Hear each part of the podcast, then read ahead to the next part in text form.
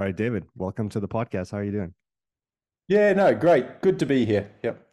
It's a pleasure to have you on. For the listeners who don't know who you are yet, can you tell us a little bit about who you are and what you do? Yeah, I guess um, like a lot of people in my field, I started out more in sports science.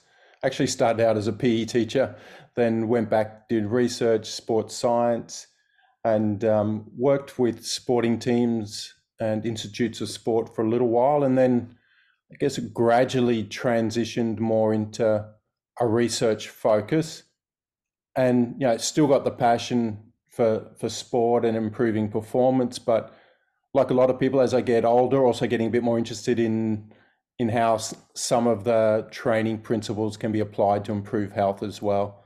Mm-hmm. And yeah, I'd probably say that yeah, I think that's what, where one of my main interests is now. I guess is yeah, athletes you know have such you know well structured training programs, whereas sometimes exercise for health is kind of a, maybe not as prescribed, and we maybe don't want to get as prescribed, but I think there's a lot of scope in using the yeah. How do we prescribe exercise for athletes? Can some of those principles also be used to to better improve health?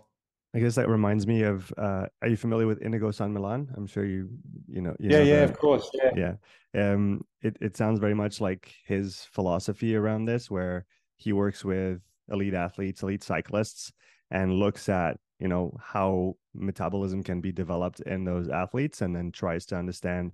Well, now this is quote unquote the best um, stuff we can make. So how can we then transfer that over to the health side and try to make people that are unwell or sick uh, how do we get them towards that optimal uh, frame? Do, do you do you recognize yourself a little bit in in the in that framework? Yeah and it, it's interesting because you sometimes like you don't want to be sort of too evasive in your answers but you know quite often and as with athletes you know you kind of get asked oh what's the what's the best exercise? You know like this idea that there's one magical exercise that's that's going to do everything for everyone. And you know, and when you think about athlete training programs, obviously, well, I don't think too many elite athletes go out and do exactly the same, you know, training program every day of the week, every day of the year. And so I think trying to get a little bit of that into the the health field that you know there's times when you might want to do some high intensity there's times you're doing low intensity you need to be able to you know hit different aspects to to get the different health benefits. And you know, I sometimes also refer to the you know the the classic sort of diet pyramid. And I think it's the same with exercise. You know, to draw that analogy, you're not going to say, look, just go and eat this food or, or whatever. And I think it's you know it's the same with with exercise. There's lots of different ways and intensities and volumes that you can exercise. And I think that's one of the things that does excite me is you know I don't think we'll ever get to the perfect, but you know, how do you, based on individuals, how do you put together a, a training program that hits a lot of the different aspects that you need to lead a healthy life and to have better better performance? Yeah, and uh, I definitely want to get to that and and uh, get your point of view on how we can best organize those training areas. And I guess uh, to to respond to what you just said, it's it's more a question of and than a question of or. And in today's world, everybody's about the or, and we have to pick between one side and the other. When usually we need both together. It's just a matter of how do we blend them together.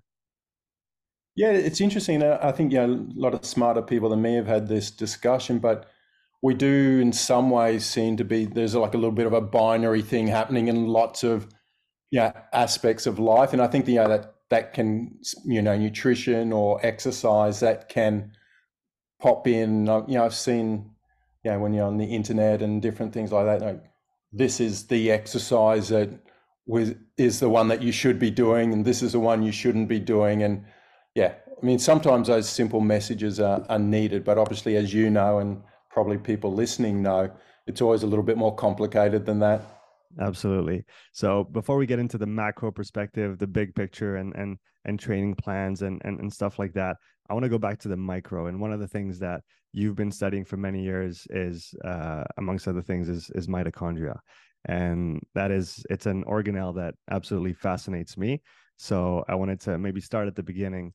What are you most interested about when it comes to the origin itself of mitochondria and uh, the symbiotic relationship that we have today with that um, entity? Let's call it.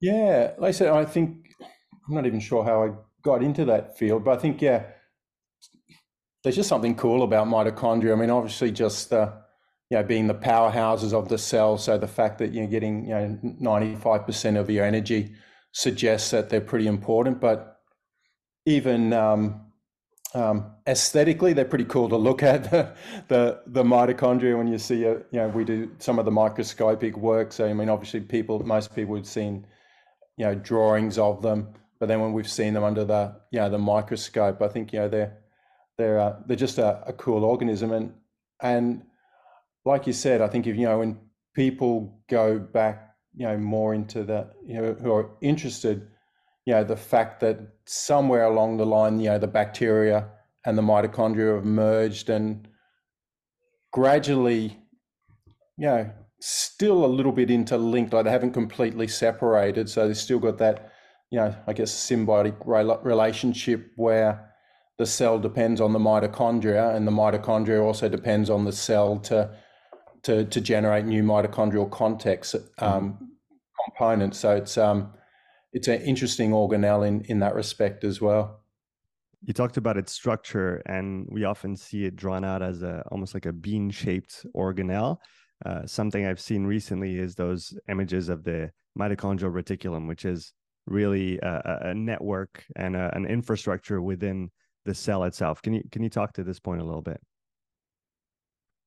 Yeah, I, I it's like lots of things, and I guess the um, the way I kind of think about it sometimes is that if you, you know, if you go into your delicatessen or whatever and you get a sauce, you know, if you if you cut through that, it's basically going to look like a circle, and so that's what you're mostly seeing, you know, in the textbooks and and things like that. Because what people do get a piece of muscle, and you, not unlike what you're doing in your delicatessen, but with a much smaller piece of meat, you're slicing through it. So for a lot of time throughout history, we've only had like a two dimensional image of what the mitochondria looks like. And as you said, what we know now that it's not just these sort of isolated um, spheres floating around in the muscle, but it's more these tubular works that uh, interconnected. And there's some really, we haven't done this really cool live imaging that the mitochondria are also dynamic. So when you're exercising, when there's energy needs in different parts of the cell, you see like these little worm-like structures, almost you know, moving through the muscle. So you're taking the you know these energy powerhouses to the places within the cell where they're actually needed. And when you you think about it, you know the mitochondria are depending on the obviously the level of the athlete, but take up around about five percent of the volume of a cell. So 95% of the cell doesn't have mitochondria, but there are going to be energy producing or energy um, using processes going on in all those parts of the cell. So it appears that mitochondria are not just these static, you know, spheres fixed in the muscle, but these dynamic tubes that can grow and move through the muscle and go to where the go to where the energy is needed. That's quite that's quite fascinating. I, I didn't I didn't know that they could actually move and uh, and be so so dynamic. We and we'll we'll get obviously we'll go into the the power aspect of the power generating aspect uh, or recycling aspect of the mitochondria. What other roles does the mitochondria play in the human body or in a in a human cell uh, that maybe people don't know about? And I think you know because they are the yeah, it's a classic when you read a you know, science article or something sort of for the general audience, they'll talk about the powerhouses. So that's what they're most well well known for. But you know, they're also involved in um, you know generating reactive oxygen species. So a lot of people be um, familiar with with that aspect as well. They're also involved in you know not only just linked to the the health, but in signaling functions, but also linked to linked to different health functions as well. And if you look through the the literature, a lot of the diseases, I guess, that mitochondria function and content has been linked to some of them make complete sense, like things to do with substrate metabolism. So you might think, you know, diabetes and um, obesity, that makes sense. But a lot of neurolog- neurological diseases as well, so Parkinson's and Al- um, Alzheimer's and, and things like that. So they, as well as producing energy, they've got this pivotal role in in quite a range of a range of different um, conditions or uh, or diseases. My understanding is that red blood cells are one of the only parts of the body where there is no mitochondria. Is that correct? Yeah, and there's been um, so in the actual red blood cells itself, you're right. There has been some what they call, and this is a pretty maybe getting a little bit off topic and a bit of debate at the moment, but there has been some studies showing um, what they call cell-free mitochondria. So mitochondria floating around in the the blood, which actually seem to be um, functional. So that's kind of a bit of a debate at at the moment. But in terms of the red blood cells, you're right.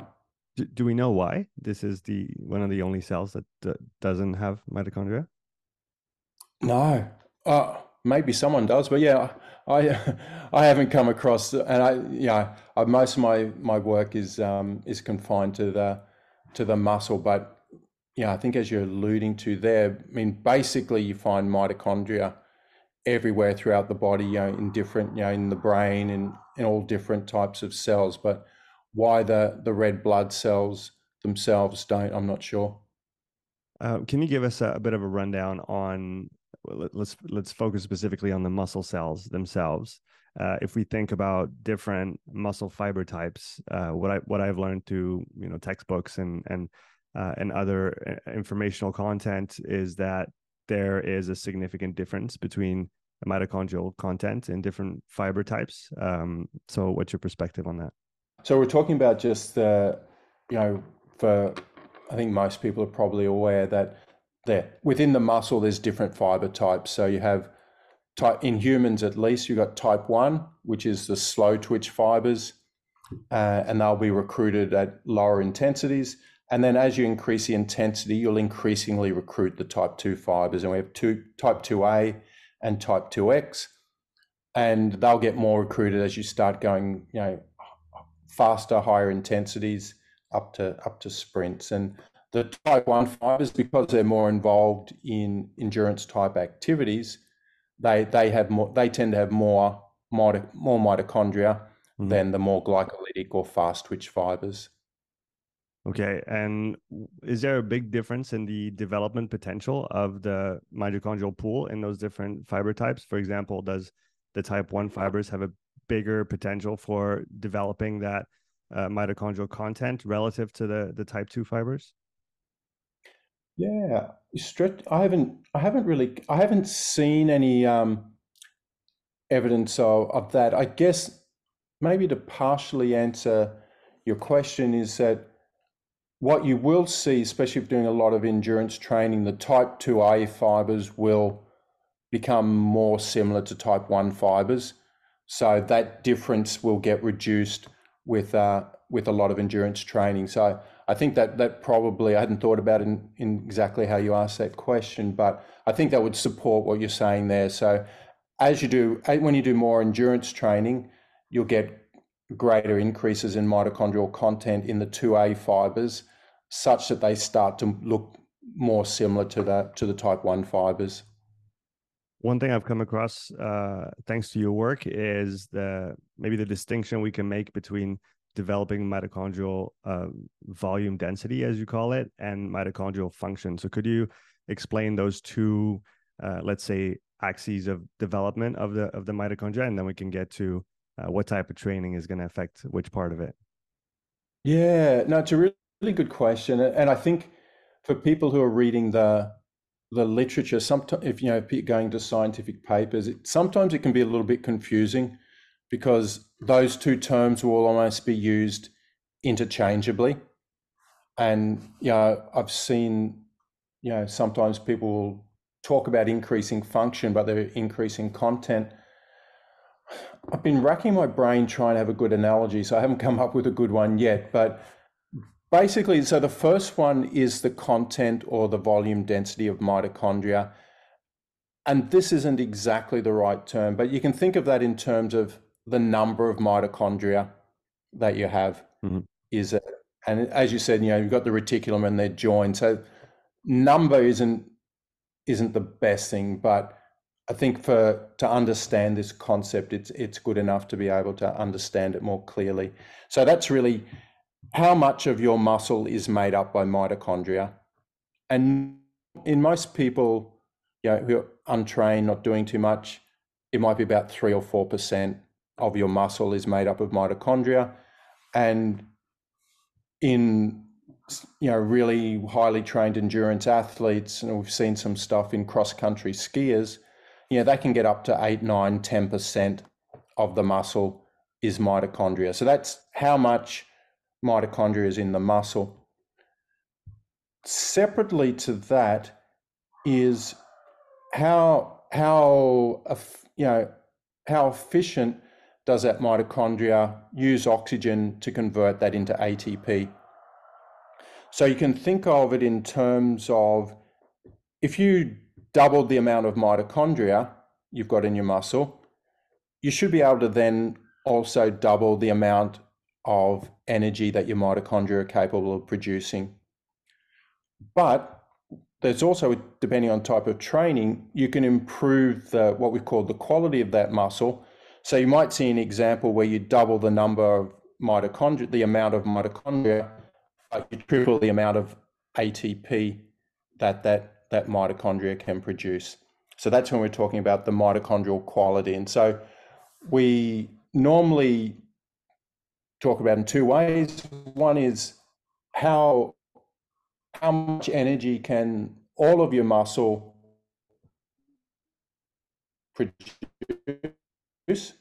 And so that depends on energy can you produce per mitochondria. So that gives us a, a measure of the efficiency of each individual mitochondria. And as you alluded to at the beginning, we've seen all those different combinations where you can increase content and you can increase the um, at the same time you'll increase the amount of energy, total amount of energy you can produce but we can also not increase content and increase the amount of energy that uh, that the mitochondria are producing okay and i've also heard the terms uh, mitochondrial fusion and fission where do those fall on that on that spectrum? Yeah, so slightly different. So I guess um, like a lot of things, I guess your mito- a mitochondria has its um, its own little life cycle. So fusion is exactly what it sounds like: two things fusing together. So over when you, especially in endurance, with that type of high volume and endurance training, you'll get these separate mitochondria fusing together and creating longer reticulum. Mm-hmm. And so that's the mitochondrial fusion process. But also, what's equally happening over also happening over time is,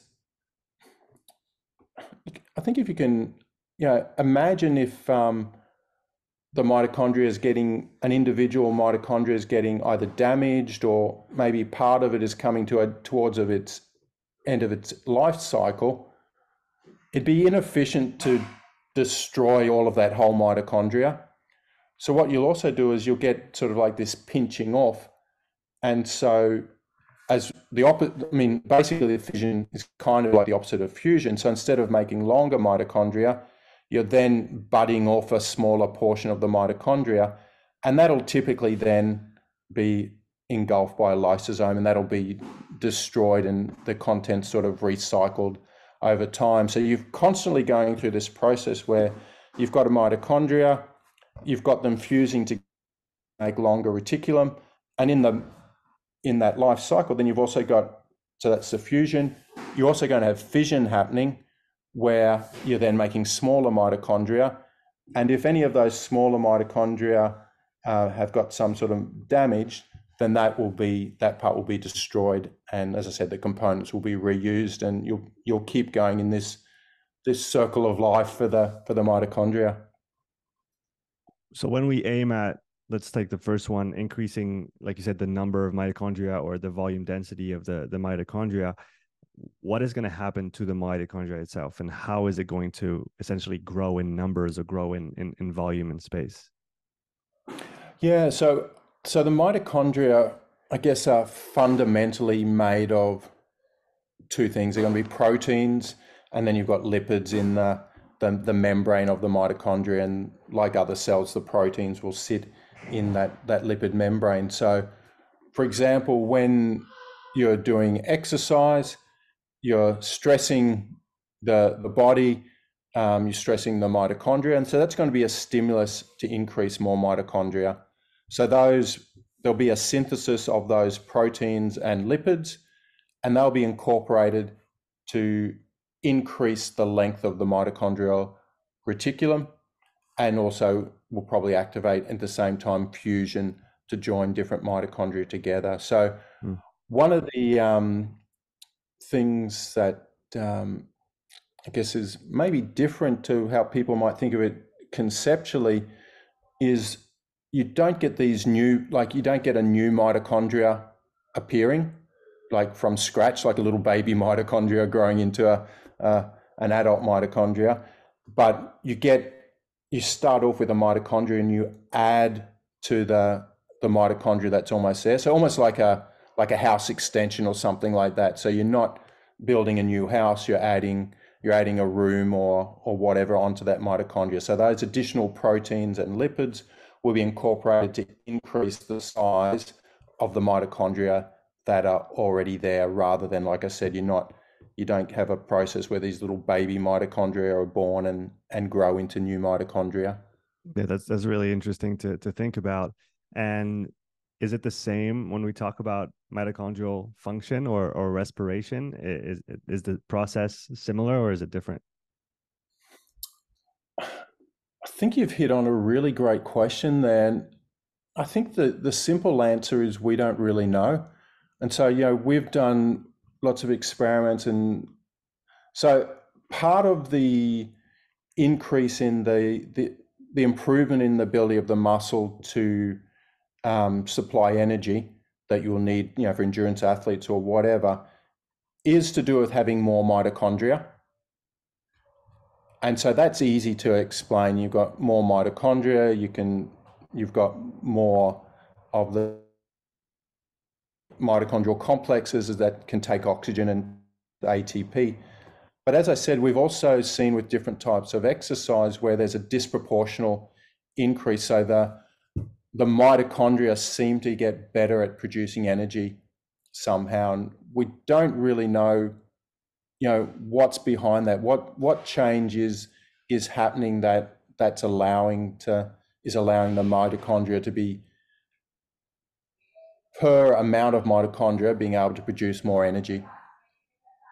One uh one maybe a, a a beginning of an answer that I think I've seen in one of your of your webinars on training in mitochondria was the idea that especially if we talk about very high intensity training or high intensity training, a part of what was going on was essentially the, the killing off maybe or the recycling of older mitochondria that didn't breathe very well, that didn't uh, respirate very well.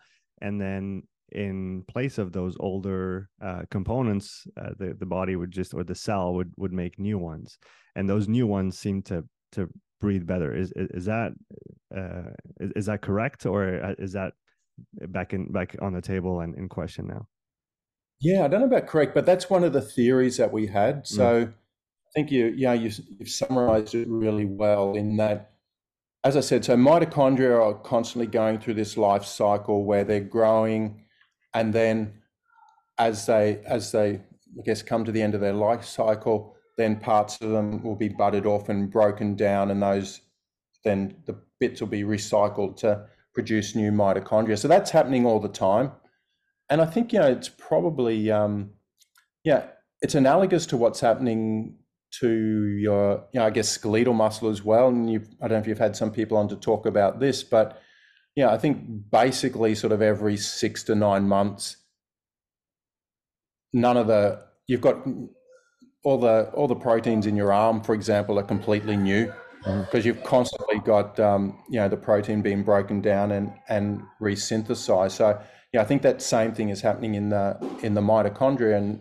with resistance training, you're kind of accelerating that process as well. But what we have seen is that, especially with higher intensity exercise, we've seen um, some damaged mitochondria.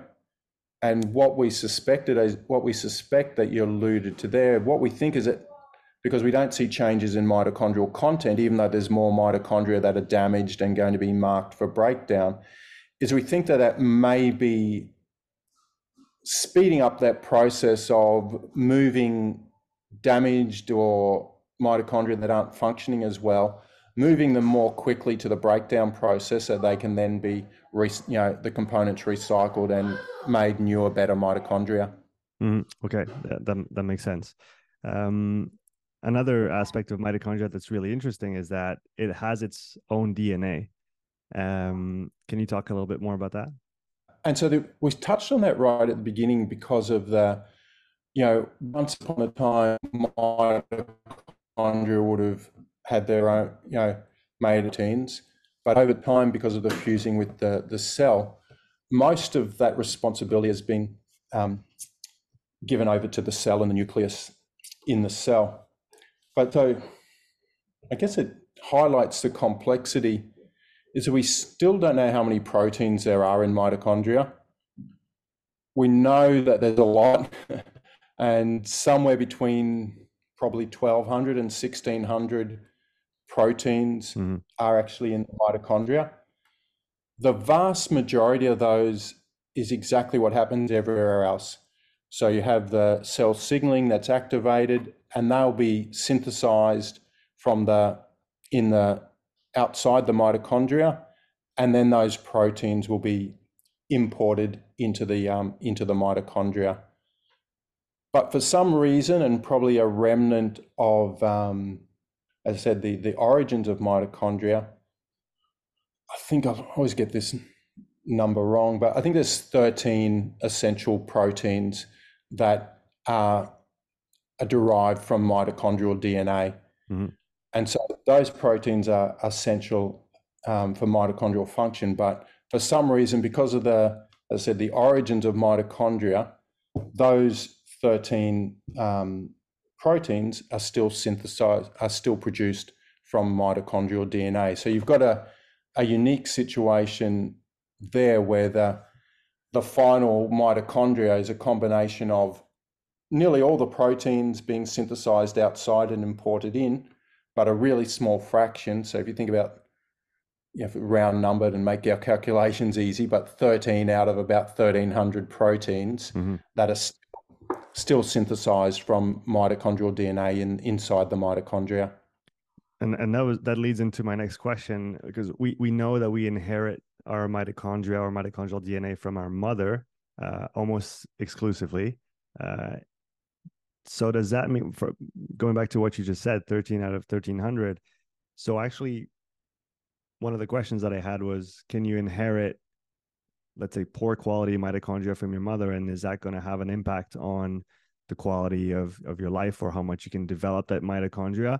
But according to what you just said, maybe given how small the fraction of proteins that are coming from the mitochondria itself, um, maybe that's not as important as I as I thought it would be. Yeah, it's a really good point, and I think it's interesting because sometimes you know not just because of the you know the numbers maybe not so, but some of those proteins are really important because they have you know really important roles in in respiration, and so there are well, exactly. You said so. Mitochondrial diseases that are inherited from the from the mother. Mm. I mean, that's how they will be inherited. And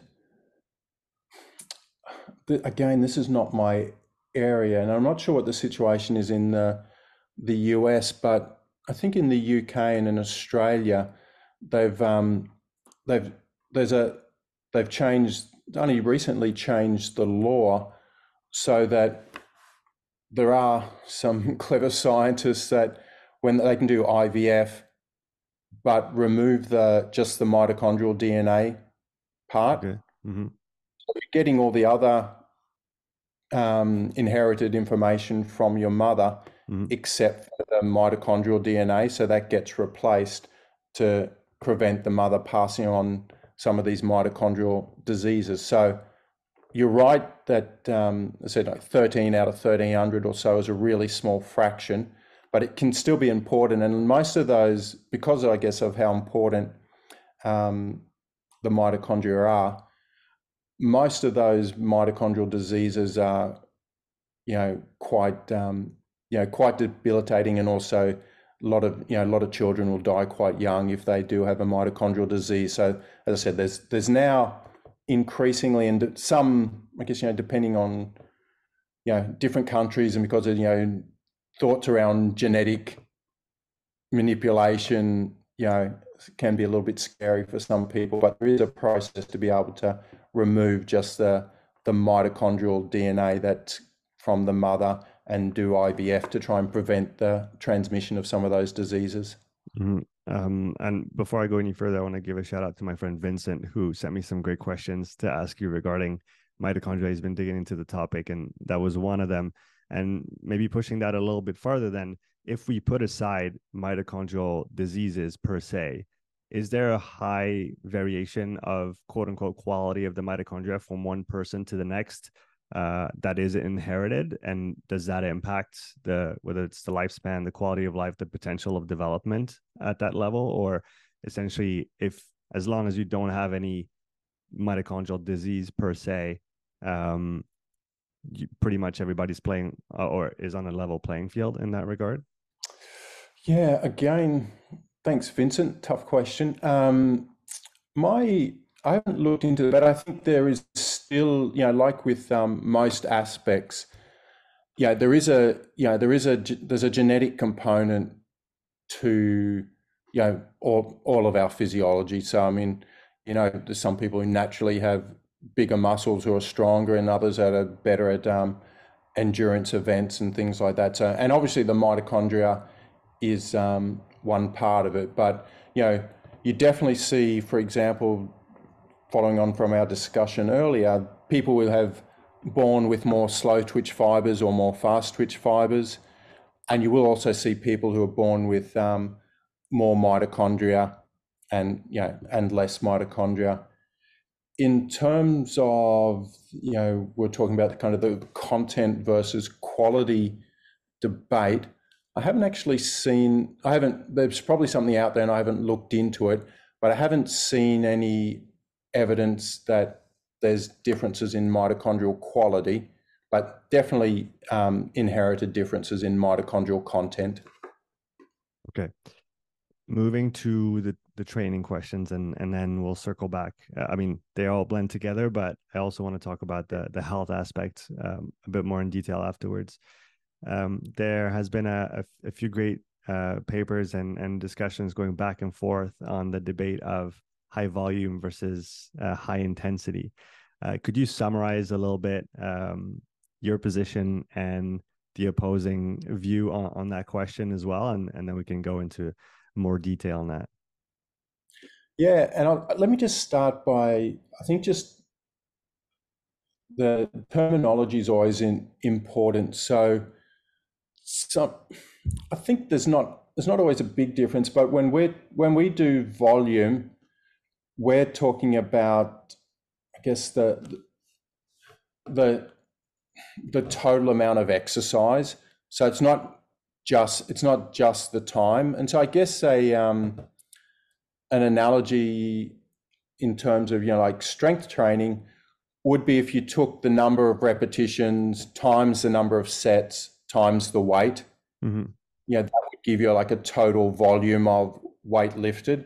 Mm-hmm. So when we do, when we calculate, um, when we talk about this in terms of volume, we basically take the intensity times the number of minutes that you're doing the exercise. So you, you know, so if you did, to give like an example, like if you did 30 minutes at low intensity, that would be a lower volume than 30 minutes at a higher intensity. Mm-hmm. So, so just because sometimes equate, could we equate that to work then? Yeah, yeah, exactly. That's what we reported in kilojoules. Okay, yeah. So work. So sometimes I think because sometimes you know, I've seen in terms of training, people might say, oh, the the volume of training that I've done is this amount of kilometers or this many minutes. So mm-hmm. just so it's not confusing people who might be using that term. Mm-hmm. And um, so what we've seen, and I guess you know, again, it's not a a binary thing. So we've seen that high intensity exercise and even sprint interval training can increase the mitochondrial volume. But what we've seen is that we've seen our research at least is that the changes in mitochondrial volume or the amount of mitochondria correlate pretty well with the volume of training done. So the more the more work you do, the the greater the improvements up to a certain point in um, in the the content of, of mitochondria. So it's not to say that high intensity exercise can't increase um, the, the mitochondrial content, but we, we see it proportional to the to the total amount of, of work that's done to training. If you wanted to take the, and I think sometimes you know we did this debate with um, with Marty Gibala. I'm not really sure if there was a winner, but um, what um, yeah, if you wanted to do it in terms of time, you could maybe make the argument that you know really high intensity training is more efficient because it you know you can do it in in less time, but you can't get a large amount of work done if you're doing sprint interval training. So I don't know if I've hopefully I've answered the question there, but fundamentally, I said that we've seen a pretty good relationship between the the total amount of work done with aerobic training and the changes in um, in mitochondrial content. So we think that uh, the the amount of work that you do is the is the main determinant of the changes in mitochondrial content. Mm-hmm. And one thing that I think is is is useful in that conversation as well is to think of the cost of those different modalities and and the the way that you train. And like you said, uh, sprint interval training for those who have done that they're they're all out sprints. And i think technically it's anywhere between 6 and 30 seconds all out. And for anybody who's done a, a wingate sprint they'll they'll know that it's no it's no joke. Um, and my my argument is always that you can do a you can do a study for 6 weeks or 8 weeks and get people to do those really really hard efforts two three times a week. Um, but the higher level you are the more taxing those efforts are going to be. And so the less you can technically uh, do and, and and and assimilate would you would you think along those lines as well? Yeah and i think you know, like you say i mean there's just no way you can get the volume that um, that's re- required there and you know when we do our studies you know we always make sure we've got a bucket on standby as well because those yeah those sprint efforts are um, yeah that if they're done all out, they they are intense. So, and you'll we'll maybe get to that later. Like I still we took we started off by talking about you know having different types, different components to your training. So I strongly believe that there is a role for for sprint interval training. But if your if your goal is to try and um, maximize the your mitochondrial content, I think there's no escaping that you need to do a high volume of training. Um, and like you said, we'll come back to that because uh, I do believe that the answer lies somewhere with the and and not the or. Um, yeah. When it comes to developing that to the utmost degree, that mitochondrial uh, content, we can assume that it will be highly beneficial for longer duration events and sports. We can think of endurance sports. Is there a good argument for non-endurance sport athletes to also uh, try and push up their volume of training and develop that mitochondrial base? Yeah it's a good question. I, I, I think yeah it's hard to have a definitive answer because i think there's only there's always so much you can do in a week. So you know if you think about you know a team sport athlete or whatever you know you want to be strong you want to be fast and you want to be able to recover um, you know between the the efforts and obviously that also depends on the on the nature of the of the sport. And so I think you know when it comes to a coach they're going to look at the weaknesses and you know not trying to improve everything to the max. You know they might for whatever reason you know the focus might be strength, power, sprint speed um, as well. So I think there, um, I think there still is is value, and you know we've seen some of the work we've done more with repeated sprints and things like that. I think the the mitochondria, the if you think about um, like the recovery, so when you do a sprint, you're breaking down ATP and phosphocreatine to give you the the um, the rapid energy that you need, and then you need to be able to resynthesize the phosphocreatine to be able to do subsequent sprints, and that's a that's an aerobic process that tends that or is going to depend on probably the amount of mitochondria that you have. So I think there is there is some value in that volume of training to be able to improve recovery between um, sprint efforts. But you know, if you're a slow team sport athlete, I'd be focusing on the power and you know the speed first. So I, I think that's another. You know, that's one where I'm not trying to be evasive, but yeah, it depends on the not only the requirements of the sport, but also where where the individual athlete sits in terms of their their their particular strength and weaknesses in those yeah. different uh, capacities. Yeah, and, and to your point, I have a, a study in, in mind that was done on soccer players, and they looked at repeat sprint ability, uh, and that they had they, they built a model and that was highly predictive of the the results. And the two parameters that they included was uh, max velocity, so the the top speed that they could hit on their sprint, and the mm-hmm. second one was the speed at uh, threshold two, if we want to if we want to call it that. And uh, I, I, guess there there's going to be a high relationship or a strong relationship between the amount of mitochondria that you've developed and how high that second threshold FTP, whatever we want to call it, is.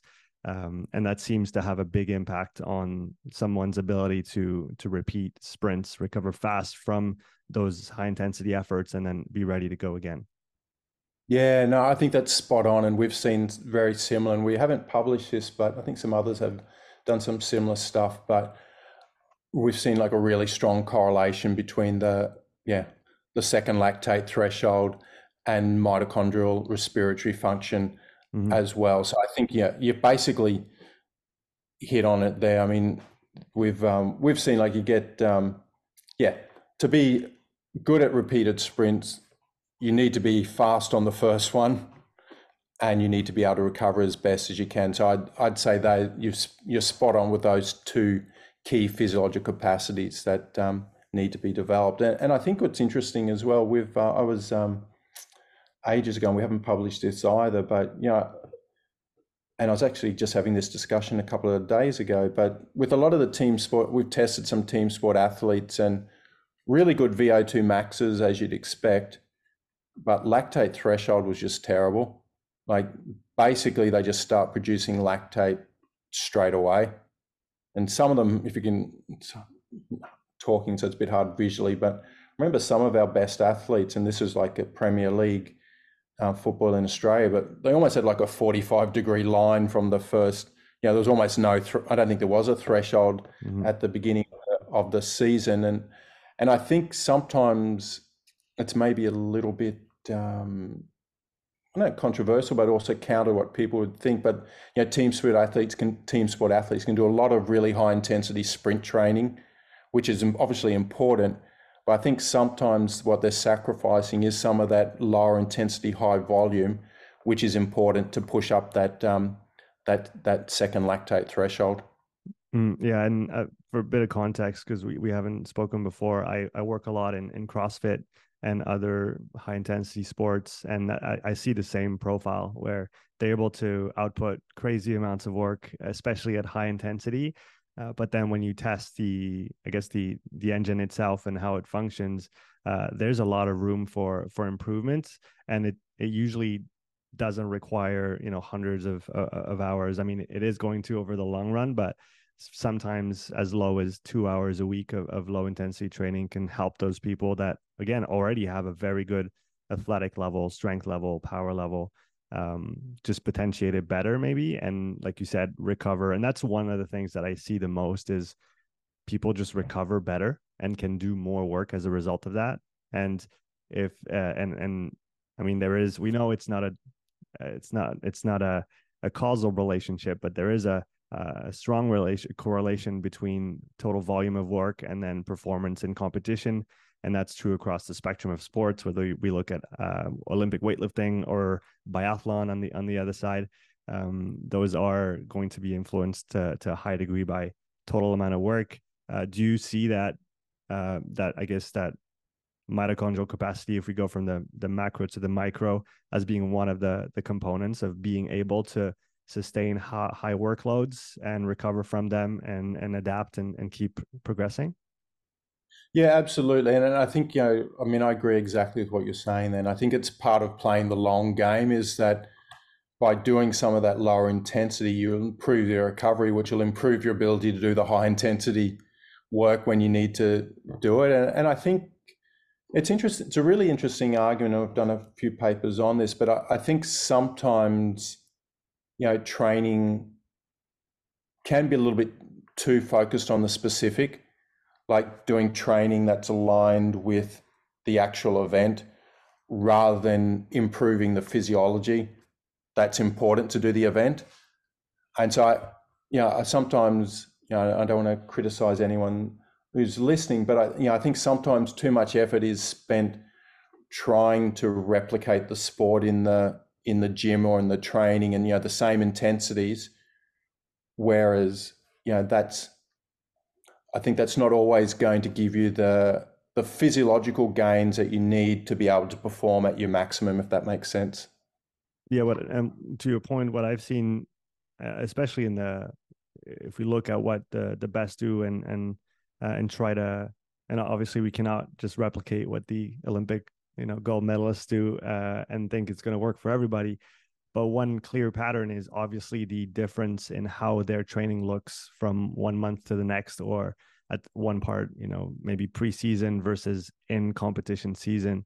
And it seems like uh, the people that do best have a high variance between those different phases in their training uh, whereas people that maybe uh, you know can operate at a good level but seem to reach a plateau their training might look very similar all year round whereas for uh, for the others you have those distinct phases and like you said maybe working more and, and we go back to very I, I guess basic principles of, of, periodization of having general training and then having specific training and then competition uh, and sequencing those blocks in whichever way it makes sense obviously depending on your sport. If you're a cyclist or in an endurance sport, your season's going to look very different than a rugby player who has to, you know, be in top shape, uh, arguably every weekend, most weekends of the year. Um, but I, th- I think you you hit on a good point there, the specific versus general, and it does seem like a lot of time is spent thinking about the specific and maybe not enough about the general.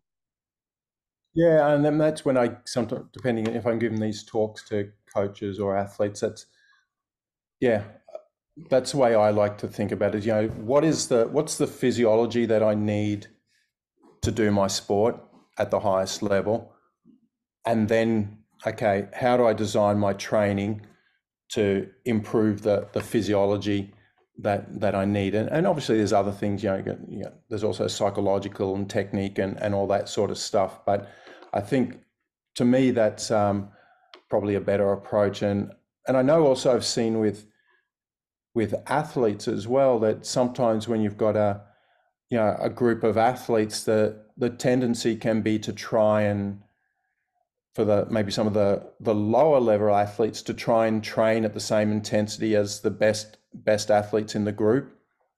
And you can do that at the initial initially but what i've often seen is that you know kind of like this wedge growing that as the season goes along the you know, the slightly lower level that trying to keep up with the better athletes, they don't improve as much as the athletes who are hitting their training zones and training in their appropriate training zones at the and having that big difference between their you know their their easy, their medium and their their high days. I think you know my experience is that most athletes will get better results that way. One thing you you mentioned briefly before is is lactate. Uh, we know lactate is a essentially half a sugar and uh, the body and essentially the mitochondria can reuse that as fuel as well. Um, now, if we if we talk about exercise intensity domains, moderate, heavy, severe, extreme, And for those who are not familiar with those terms, I'd recommend uh, going to watch a few videos. Uh, maybe Mark Burnley's YouTube channel is a good place to start. He's got some great uh, information on on explaining those frameworks. Um, one thing I'm really interested about is is there a significant difference in the way the mitochondria is going to develop whether we spend a lot of time in the moderate domain versus the the heavy domain? And what are some of the adaptations that we might see regarding lactate uh, shuttling and, and reuptake by the mitochondria in those different intensity domains? Yeah and like i said i think we're actually writing a paper on this at the moment hope it won't be too far away but yeah those intensity domains are super confusing because if you know, and you there's different. The moderate domain is different from what most people would describe as moderate intensity, and then you've got zone one, two, three, and one, two A, and two B, and one through to seven, and and things like that. So, the uh, hopefully not confusing anyone, but we've you know we've definitely seen that. So I, I guess you know what we've um, we've hold on, try and um, break it up. And the, I like your description before of like the and rather than the the or. But if I if I was going to put into really broad um, distinction, so what we've seen is like the moderate intensity, so below the second lactate threshold, anywhere below there, and doing so. That's your your longer, conti- mostly continuous type exercise. I would argue that that's really good at, or because you can get the high volume of exercise in there, good for increasing mitochondrial content mm-hmm. if that's uh, what you're trying to do. We've also seen with uh, with the high intensity interval training that that is also you can get um, because you can also do because you've got the higher intensity, even though the duration tends to be shorter, you're still going to get a lot of total work there. So we also get really good increases in mitochondrial content in that area, and you may also see some uh, a, a disproportional increase in some of the mitochondrial function or the mitochondrial respiration if we if we um, do that there. And then when we go up into the really high intensity, so sprint interval type training, for whatever we don't understand why, but for whatever reason, that seems to be a really powerful increase in mitochondrial function. So we get disproportionately compared to the increase in mitochondrial content, which is typically some there, but quite small, we'll get a much greater increase in mitochondrial function per mitochondria, if I can describe it that way. So that's kind of, yeah, it's probably a crude distinction, but that's the three that we've kind of focused on. Uh, low to moderate intensity, long duration. So classic sort of what people are in the seen on lots of blogs and stuff. I guess typically sort of zone two type. People call that zone two high intensity interval training above the lactate thresh, second lactate threshold and below VO2 max. We see you can get a high volume there, but also increases in content as well as function per mitochondria. But to get the greatest increases in mitochondrial function per mitochondria, then having some sprint interval training up there um, as well is um, um, is beneficial for for that aspect. And we're actually trying to do a little bit of research at the moment because a lot of the, and you'd be aware of this from all your reading and work, but a lot of the research, for good reasons, we tend to focus on just one type of training.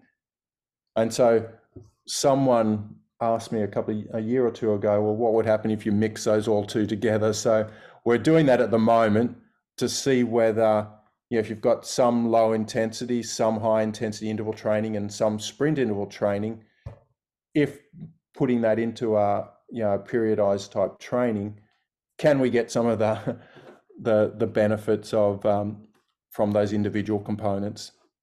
And that that reminds me of um, I think it was a paper I saw a few months ago. It was in cycling. It was regarding the preseason, and I think that there was two groups, one that did only low intensity continuous training, and the other one included, and I forget if it was once a week or just spread out in different sessions throughout the week, some some very short, intense sprints as well. And from memory, what they concluded is that those that had both the the high volume of low intensity work, but also those little sprints kind of sprinkled in, seemed to do better in in the training in the in the following season. Um, whether it was you know potentiating uh, their total mitochondrial pool and getting it ready for everything that was to come, because like you said, the the demands of the low and the high intensity are are quite different on the body and maybe kind of hitting at the, those two ends of the spectrum the really easy and also the really hard but only for short periods of time allows you to almost check all the boxes so that when you go back to regular training and, and competition and high intensity work um, you're you're maybe a bit more ready for it yeah and, and i guess there's a little bit of um, debate about whether it's polarized or pyramidal and um, and it seems to be a little bit of semantics to me but mm. fundamentally i think what you're saying there i mean there aren't. I'm not aware. I'm, yeah, I think I don't think any elite athletes do the same training all the time, just as they don't eat the same meal for breakfast, lunch, and dinner every day of the week. So, but yeah, it seems to be that getting a large chunk of your training, or this is for endurance athletes, but from the that low, lower intensity, high volume, but also having some high intensity to very high intensity training that seems to be what most athletes do. And, and I think from what you described there and from some of our research, in terms of hitting different physiological adaptations, I think it makes a lot of sense as well. Do you, do you see an important distinction in mitochondrial adaptation or development if we think about the first lactate threshold and we look below or then above that first lactate threshold? Uh, is there some significant differences in in those areas, or when if we talk about mitochondrial development broadly, um, it's it's uh, I guess the category of moderate and heavy domains kind of fused together um, is is sufficient, or or is there a distinction in, in the way that the body will and the cells will adapt to those different work intensities? Yeah, uh, so it'd be interesting to do. We haven't we haven't looked at, and I haven't seen anything that specifically looked at that. I suspect, and it's going to be largely to do with the volume hmm. of training. So, you know, if you did high intensity interval training, you know, just below the lactate threshold or just above the lactate threshold, I'm not sure you're going to, if the, you know, if you had the same amount of volume, I suspect you would get fairly similar adaptations. The the only caveat I would would ask would add is that we've got some I think really cool research that we haven't published yet, but we've where we've looked at just with in terms of changes exercise induced mRNA. And we had some people exercise just below the lactate, or the same people just below the uh, lactate threshold and just above the lactate threshold. And there was a, even though it's not a big difference in terms of you know, if you think of watts on a bike, it wasn't massive, but there was a quite a distinct difference in the signaling response. So there does seem, and we also, so jumping around a little bit there, but we also had an another slightly lower exercise, and there wasn't much difference between the two exercises below the second lactate threshold. But as soon as we went above the lactate threshold, there's quite a distinct difference in the signaling response. So that suggests that there might be something important there. And if you, if you think about, um, you know, I guess one of the one of the theories is that the the the metabolic changes or the metabolic stress with exercise is one of the the drivers of the the adaptive response. It would it would make sense that that is a I guess an, an important exercise uh, demarcator, demarcator of a, an exercise intensity that might have different effects on on the muscle and also the mitochondria. Okay. One question that that I've had for a while now in, in regards to uh, modalities, training modalities, and and developing that uh, mitochondrial pool. Have you seen any uh, research or data on the differences? For example, if we equate volume and um, that it would have to be maybe arbitrary work units. If if we compare, for example, cycling and walking or cycling and, and running, is there going to be have you seen any any information on that topic? And my, my the reason for for my question is, uh, and especially now if we kind of jump back to to the health side of things, um, I've worked with some some physios and kines, and they used to have their patients walk a lot, and those are people that are usually overweight. Uh, some of them had respiratory pathologies, so any any small amount of work would feel really hard and when they switched them from walking to cycling, even though it remained at a very low intensity, maybe you know 30 watts for for most of them, um, they they saw a significant difference in in how they adapted to that uh, exercise load. Are you aware of any research on comparing, I guess, the differences between walking and cycling or or running and cycling? And is there one that's quote unquote better than the other? No, I haven't seen it. So, did they find um, do they find better adaptations with the cycling or with the running? With the cycling, they they really when they switched from the running to to the cycling and and uh, did fairly close to the same amount of volume that they were doing walking, but now on a bike. Uh, within three to four weeks, they really started to feel a, a huge difference in their recovery and their total capacity and uh, just health markers in in general. And I, I thought that was interesting. Yeah, and it is the um, that's why I ask because we're some of the research we're looking at now, and I mean some of the stuff that you know George Brooks started doing, you know, ten or twenty years ago. But the idea of lactate as a as a signaling molecule that might be driving, you know, part of the the driver of mitochondrial biogenesis, and so I think you know one of the things that you know compared to you know with cycling because you have that more I guess, kind of consistent muscle. You don't get the same relaxation phase mm-hmm. that you do get when you're when you're running. So, and I think you know, you know,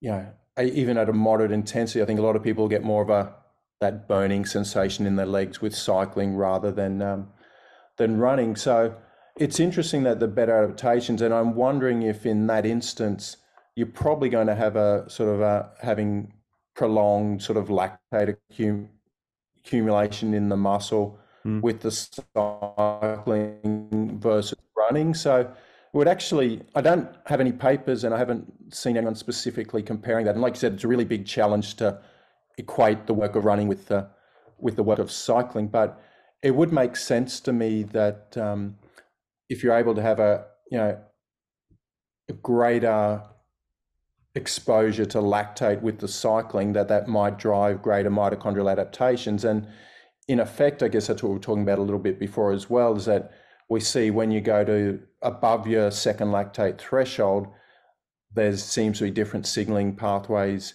being activated. And as i said george brooks's research probably yeah at least 20 years ago showing even when you add lactate to muscle cells that you get an increase in PGC1 alpha and other signaling molecules. So I said that's speculation, but it, it does make sense to me that anything that you can do to maybe promote some of this lactate accumulation may drive some of these additional mitochondrial adaptations. That's that's really interesting. I I definitely heard about lactate as a signaling molecule, uh, in part linked to what happens with fat uh, fat stores breakdown and, and triglyceride availability uh, in terms of substrate, uh, as in when lactate starts accumulating, we downregulate our, our fat oxidation. Uh, but I, I hadn't heard it in linked to, like you said, the PGC1 alpha, which is, if, if I'm correct me if I'm wrong, but one of the markers of mitochondrial biogenesis. So the essentially the creation of, of, of more and more mitochondria. Is that correct? Yeah, exactly. And there's a there's a paper if people looking up. So the first author was Hashimoto.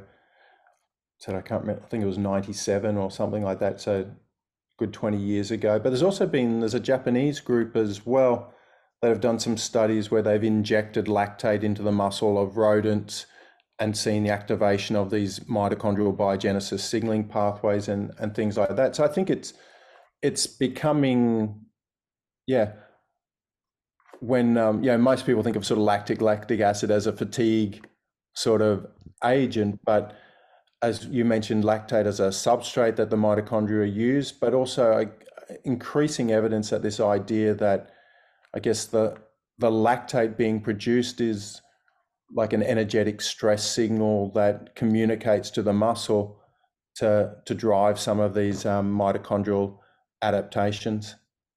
That's that's really interesting, and that does change the my my framework of reference a little bit in the sense that you you mentioned the zone two and the the low intensity and what I would call zone two because again everybody's got their own definitions would be yeah. b- below the first lactate threshold. So um, you would be in zone t- if we had to equate it to to fat max, for example, where you would have your maximum fat oxidation, which would usually correspond to uh, min- minimal lactate values uh, on a, on a lactate step test, for example. Um, and and this is obviously very a very low stress type of intensity where you don't even have any lactate accumulating in the blood, and then once you pass that that transition from say zone two to zone three or that first lactate threshold and you start to see slightly elevated but stable lactate uh, in the blood. Um, and i've seen some some really good results combining those two and having for example crossfit athletes or even like i said team team sport athletes soccer players and, and rugby players do both. So do some zone two. So very easy work where if we, you were to measure lactate during exercise it would be at its lowest levels and then also do some zone three, zone four work. So kind of between those two thresholds. So it's it's it's hard-ish work. It's say five to seven out of ten maybe on the RP scale. Um, yeah. And and combining those two types of work, bringing some really good results. Uh, and it did seem like that zone three, that kind of medium but still pushing a little bit intensity, was was very productive work. Um, so I'm, I'm wondering now if uh, actually the most of the adaptations came from that work and the, the zone two really easy work was more the support structure in terms of you know low intensity and then just broad volume but without any stress added to the body and that's that's really interesting that you you mentioned that distinction and and that role of lactate and, and signaling yeah and we've some of the work we just finished a study where we did a lot of training so I think you're zone two, but just below the first lactate yeah. threshold. And we did a lot of volumes. I think they were doing 90 to 120 minutes, four days a, a week. And probably, yeah, the, the some of the, the changes in mitochondrial volume were a little bit less than I would have expected, to be honest, in terms of the total volume. So we want to do some follow-ups, but my thinking is probably getting above the first lactate threshold is probably going to be important for that for that low to, to moderate intensity um, type activity for that for that volume work. No, that's that's interesting, and I, I, guess then the for me the the question was always uh, of how to you know how much volume can you handle because obviously once you you pass that first threshold you have elevated lactate in the blood. Uh, we also see that that usually corresponds to catecholamines and other um, stress hormones and markers going up. So we can, or from that, I assume that this work is a little more stressful than the zone two below first threshold work.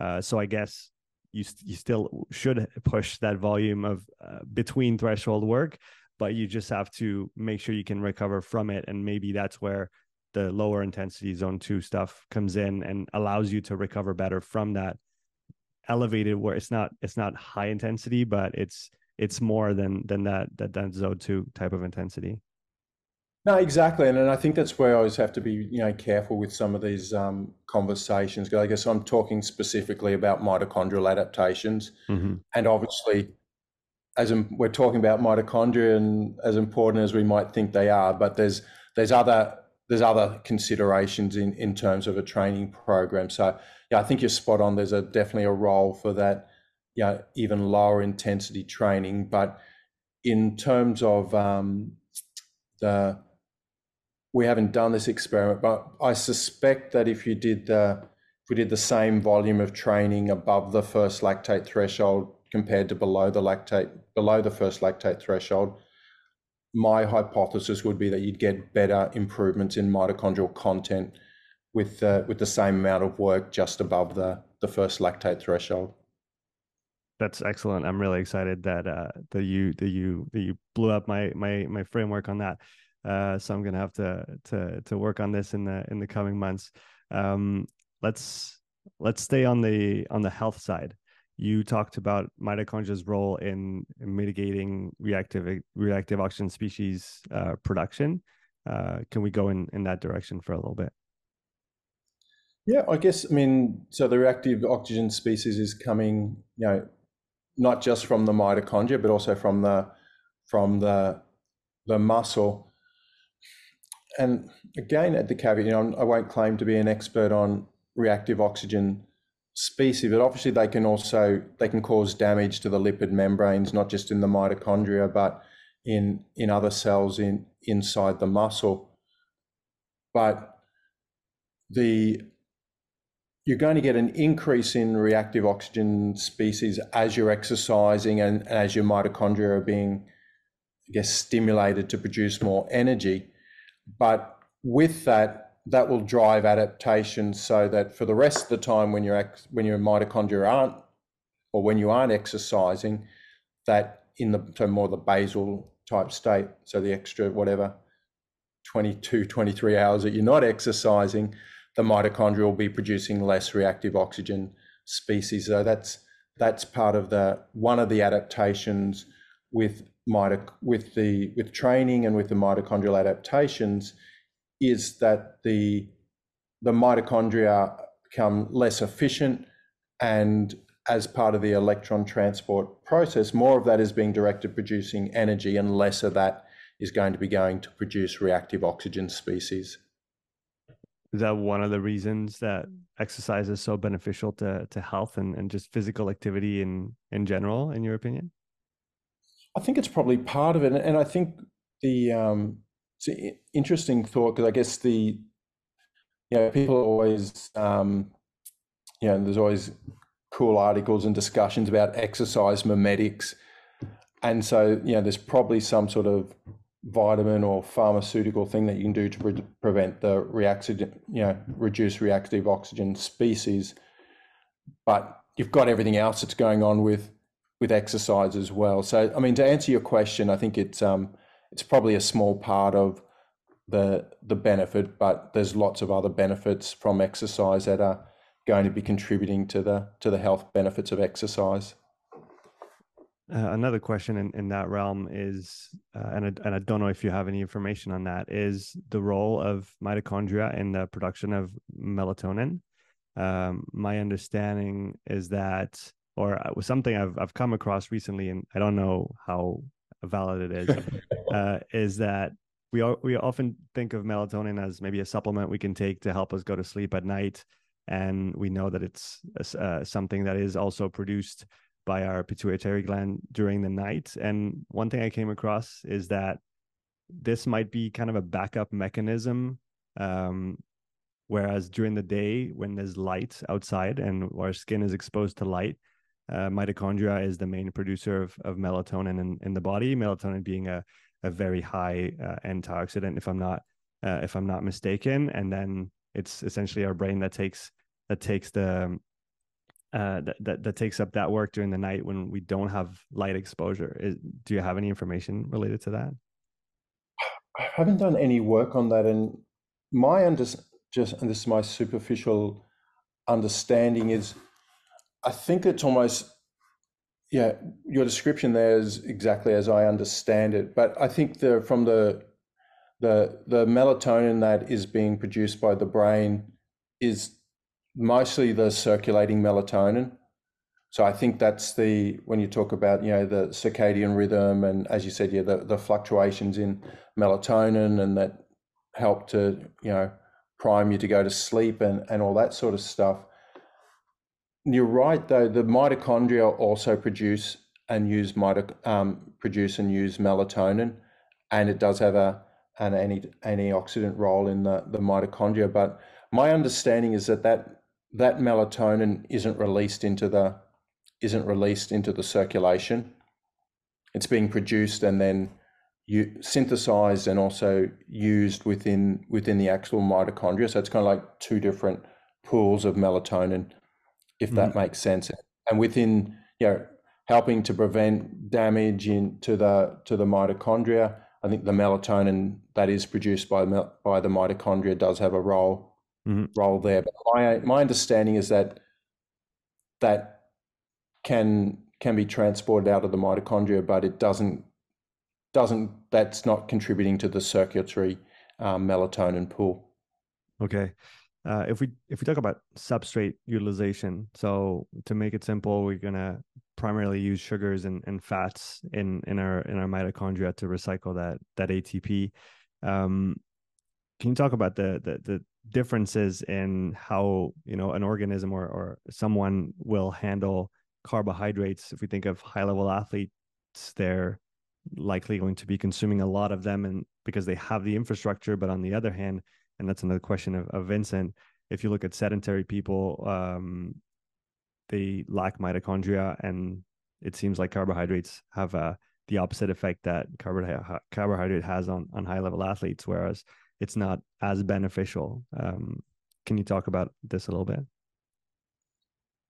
I think so. Yeah. So I think the as you alluded to there, I mean, there's there's two main two main fuel sources that um, that the body will be using. So using the the stored stored and circulating fats, and then also the carbohydrates. And there's always nearly always going to be a, a mix of those two. So another nice example of your and/or um, analogy from the from the beginning. When um, so when people are doing and anybody low intensity activities, sleeping, things like that, most of the the energy that's being used is going to be used from the oxidation of fats by the by the mitochondria.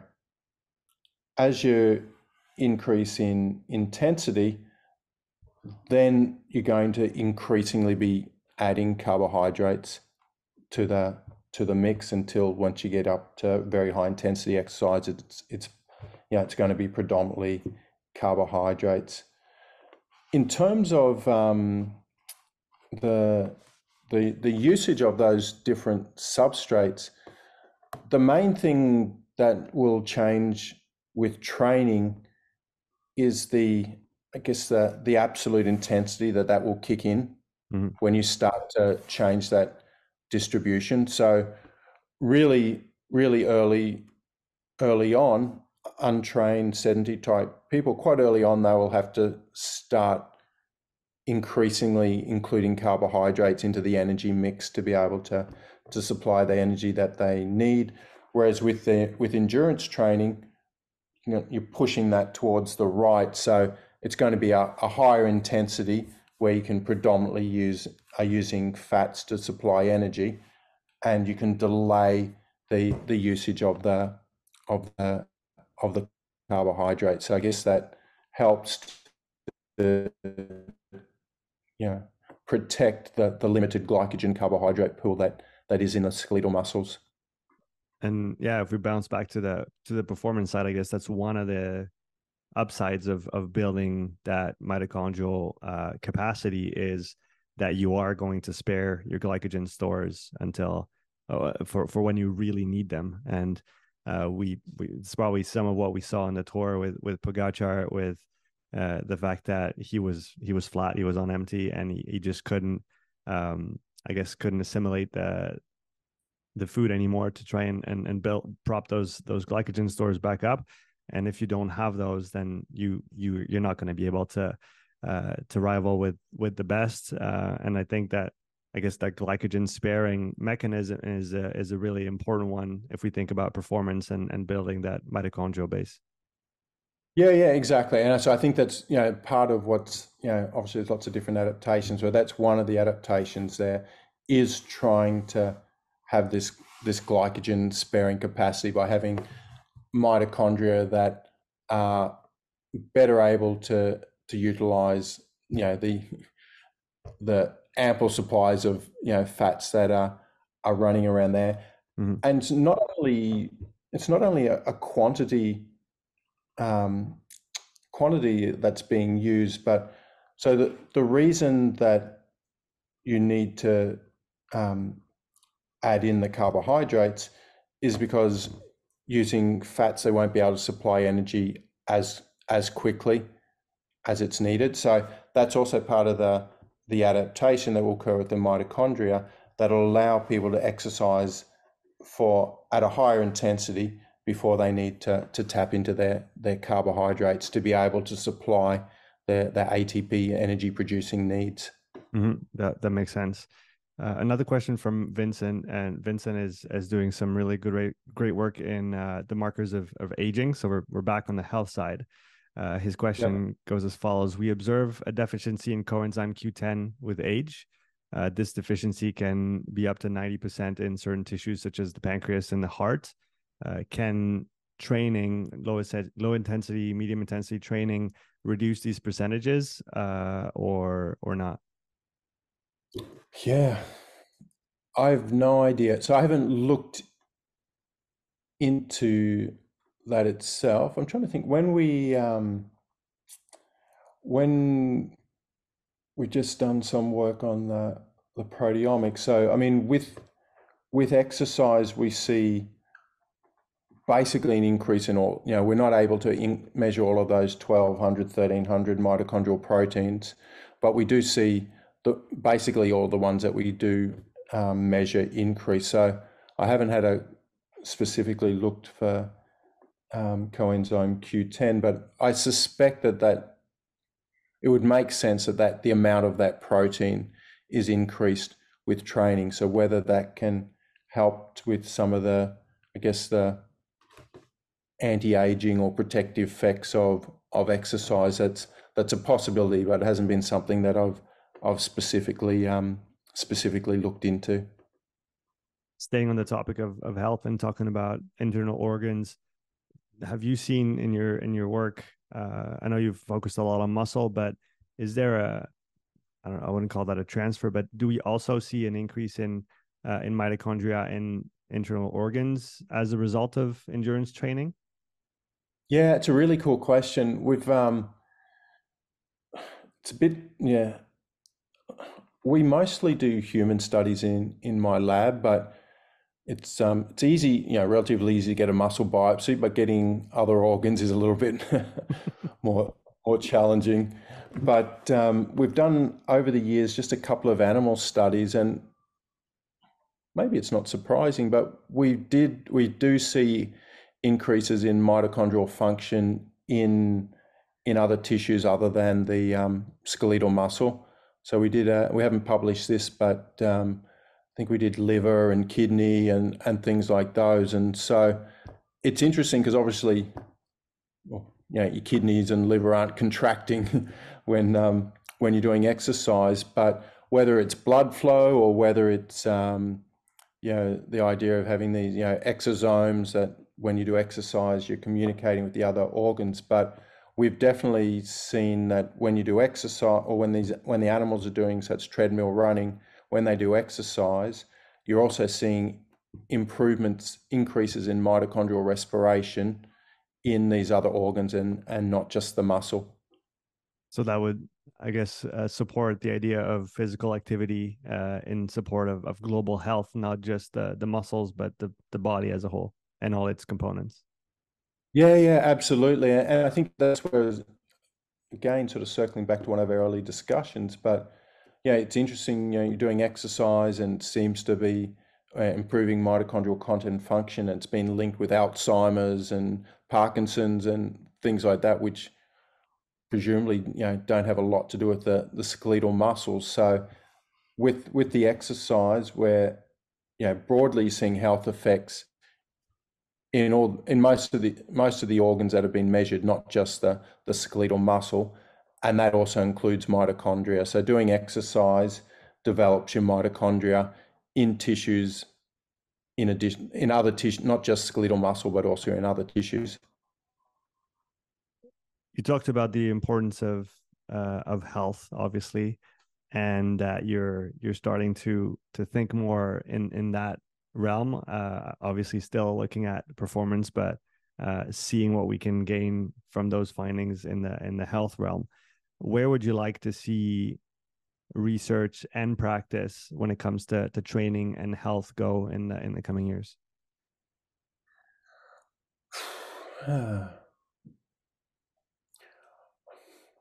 I think um, we were just talking about this other day. I think in terms of um, you see like the classic in terms of um, diagrams in terms of bone mass and osteoporosis in that yeah it's quite hard to you it, seem, it seems like the decline is inevitable mm-hmm. no matter almost what you do. And so i guess part of the goal is to you know money in the bank get your bone density as high as possible when you're 20 30 40 years old. And so then you're falling.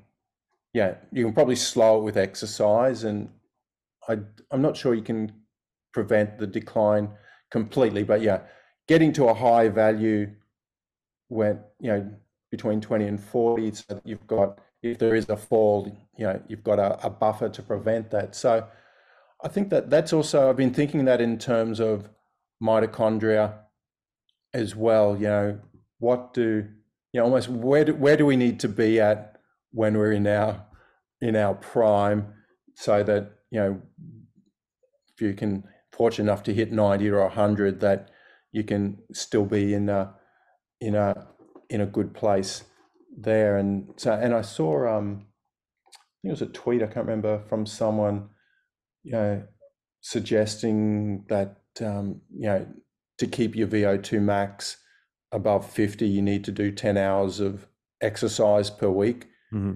which I think you know, most people probably, you know, a lot of you know think of 50 60 70 year olds would you know or we know from from the epidemiological stuff that you know most people aren't getting the 150 minutes so mm-hmm. to get that so i think that um, slightly a rambling answer but just that concept of you know i think you know sometimes you know lifetime exercise is great but where do we need to be trying to get people at so that they're going to be in in a good place to be able to um, deal with the inevitable decline that's probably going to happen with aging. So I think that's that's um, that's that's particularly interesting. I think also um, you know maintenance doses. We don't have a lot of information on that. And I think you know we've got some pretty good information on what you need to do to increase your mitochondria, mm-hmm. but you know, inevitably there, there can be periods in people's lives where they're going to struggle to get the exercise that they they need. So, what is uh, you know, if there is a reason that you can't get the the you know the recommended amount of exercise, what is a what is it? What how much exercise do we need to be do to be trying to, and not only how much but intensity, etc., to try and maintain our mitochondria? I think that's a that's a pretty interesting question as well. I think in more of a, um, a scientific type perspective, you asked this right at the beginning, is that what exactly is going on to improve mitochondrial function? And I don't think we really know that. So that's something that's um, occupying my thoughts lately as well. That that's really interesting. And back to what you said regarding bone density, I, I think of of strength in in that in that realm. And we we I remember seeing those numbers uh, years back and seeing a strong inverse correlation between uh, you talked about VO2 max, which could be a, a marker of um, aerobic fitness, and uh, I think they were talking about strength, and which is going to be linked to bone density as well. If you do resistance training, your bone density is is likely going to be going to be higher, and and those two factors together um, had a strong inverse relationship with uh, with all cause mortality. So essentially, if you have a higher VO2 max and you're stronger, you're gonna leave lo- you're gonna live longer and and and better, which is essentially what you were getting at there. Yeah, and I think also yeah, and I think that's it's interesting some of the work we've been doing that a lot of the yeah a lot of the public or nearly all the public health messages are around 150 minutes of you know moderate to vigorous in, intensity exercise per week, but there's very and most of them kind of have it'd be nice if you could do a little bit of flexibility and strength work, you know. But I think that's going to be a bit of a, you know, a um, I think you're going to see a bit more of a, a move towards promoting the strength training as well. And like you said, some of the data I've seen, like the the links between you know being able to I don't know you know squat strength or whatever, and quality and quantity of life are are pretty impressive. So I think there's going to be a, a more of an emphasis on on that, and maybe even mixing the two because if you're if you're trying to maintain muscle mass and synthesize proteins, you need lots of energy. And so there's, um, I think those, there's quite a few researchers doing some interesting work on that. Is you know, what is the link between mitochondria and muscle mass as well? And so I think that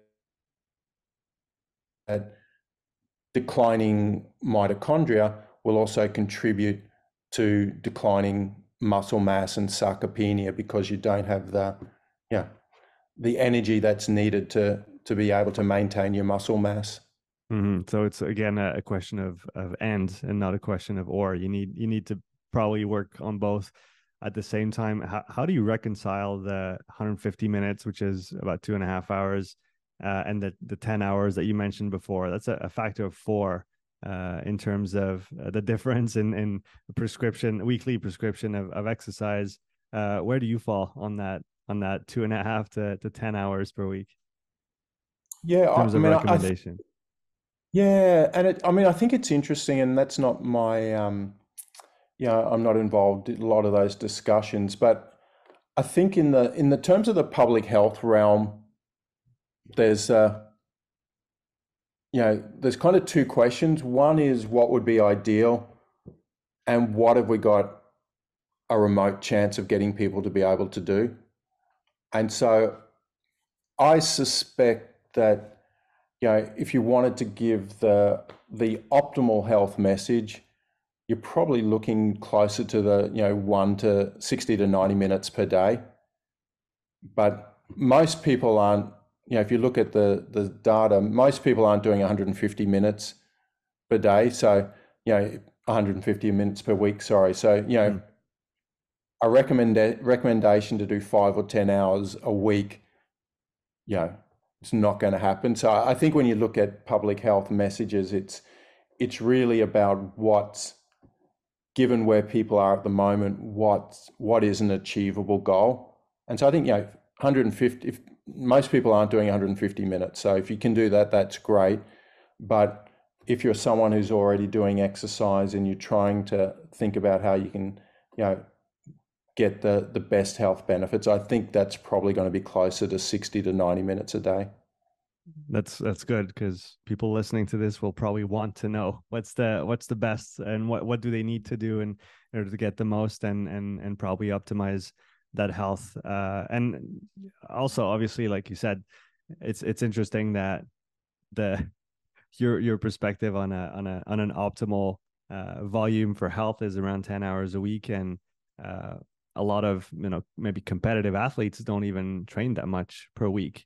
So they would probably benefit from from increasing their their training volume and an easy way to do that is is to add some some easy work in there and and to to get some more minutes just just moving and at its base i i often go back to you know what what were we built for as humans and how have we lived on this planet for for thousands and and hundreds of thousands of years and and that's mainly moving around. And obviously our we've spent the last hour and a half not moving sitting in front of of a computer. So it's not a great start of the day for me or end of the day for for you but um it's it's i guess the the just the physical activity factor in our overall health and and our makeup as as human beings has to has to be part of the the conversation as well right? Sometimes you know the in terms of this is now getting a little bit away from the mitochondrial talk but in you know, in terms of public health that you know quite often people want to know oh, what's the optimal exercise? What time of day should i do it? What intensity? And you know quite often then the next question I'm asking is, well, what are you doing? And they're going, oh, I'm not doing anything. And I'm going, well, okay, how about we start with doing something and doing something every day. And then, you know, that's when we can start thinking about after, you know, once, once a habit has um, been formed, then you can start, you know, tinkering with exactly what needs to, needs to be done there. And so that's where I think, yeah, the, the 150 minutes a week is a good goal for a lot of people. You know, the US and Australia, I think, are pretty similar. That I can't remember, probably like 50, 60% of people aren't even hitting hitting that goal. Mm-hmm. You know, once you're hitting, you know, 150 minutes per week, doing, you know, 20, 30 minutes on most days, then I think you can start having the conversation about, you know, what type of exercise to to to add in and, you know, what, you know, then maybe you can start thinking about time of day or intensity and things like that. But you know, I think the the first step is doing something, and then the second step is tweaking it to to make it as effective as possible. Fantastic. Well, David, I really want to thank you again for doing this podcast. It was a, uh, an absolute honor and pleasure for me to be able to pick your brain for for an hour and a half. Uh, do you have any final thoughts, closing thoughts for for the audience of this uh, this talk today? No, great. I think you know it's been great to talk to you. Thanks to Vincent for his tough tough questions. I think um, yeah, just always add the caveat. I mean, a lot of our research is about um, yeah is about the mitochondria, which obviously important. You know, and as we touched on earlier, there's other obviously other considerations. As much as I sometimes don't want to admit it, there are other things that are as important or more important than than than mitochondria. So yeah, that yeah, I think it's an important consideration, but there's going to be other factors that are going to be also important when it comes to getting whatever each person wants to get out of their training program. Fantastic. Uh, David, if people want to follow your work, where can they find you online? Yeah, they can normally, I mean, Twitter's quite a good, I think it's still a good place. um, but uh, my Twitter handle is at Blue Spot Science. So they can go on there. If they look me up, they'll find me on um, on the internet if they want to, you know, find any papers. But I've been a bit slack lately. But normally, if we've got new research, I'll or if I see new research, especially related to exercise training and mitochondria, then I'll then I'll normally um I'll normally tweet that. So that's probably a a good place to start. Great. I'll put your your Twitter link in the uh, description of the podcast. Uh, thanks again, and have a great rest of your day.